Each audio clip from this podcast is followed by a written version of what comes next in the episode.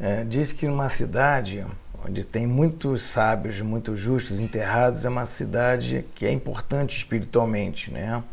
E um rabino ele foi contratado para trabalhar numa cidade e a pessoa que contratou, né, disse que lá estavam enterrados muitos grandes sábios, muitos sadiquim, né, muitos justos. E o rabino foi, né, mas ele foi pesquisar e descobriu que não tinha nenhum rabino lá enterrado, nenhum sábio, nenhum, nenhum grande justo enterrado naquela cidade. E voltou para o cara e falou: Cara, você está tentando me enganar? Você falou que tinha, essa cidade é importante e não, não tem nenhum sábio enterrado lá. E aí a pessoa disse: ó, Longe de mim enganar o rabino. Como ninguém comentava nada né, desses grandes rabinos, eles realmente estavam enterrados lá.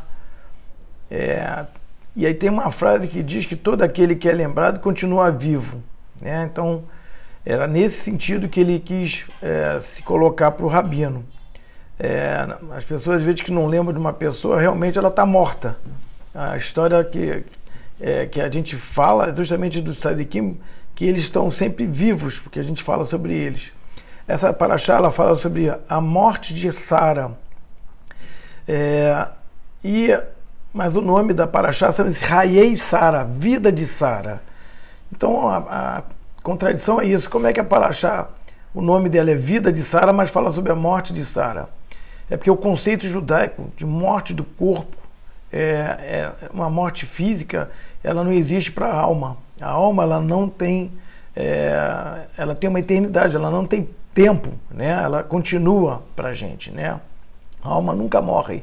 Você vê que quatro, anos, quatro mil anos depois, a gente está falando ainda sobre Sará, que ela foi nossa matriarca, né?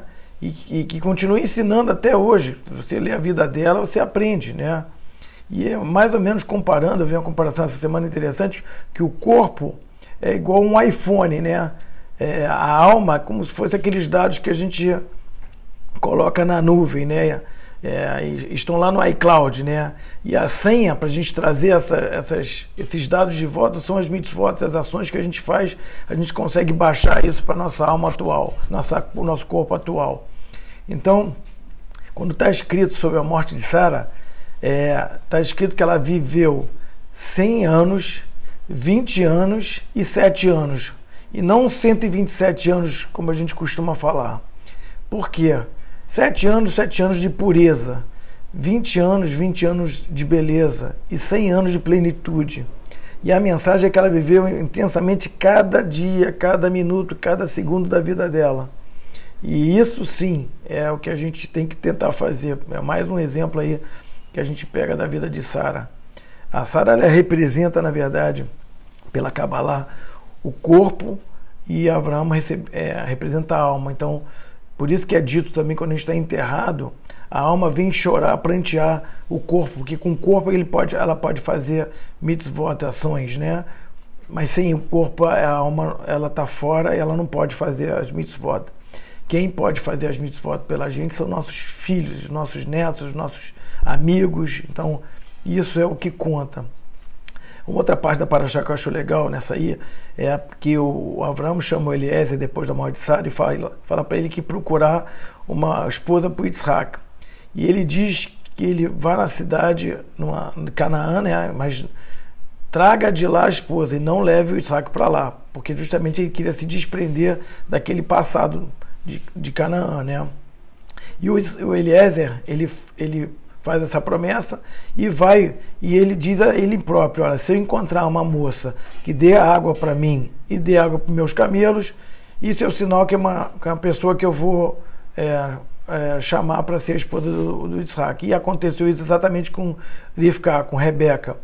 É, e essa é uma característica que a gente deve procurar numa mulher, né?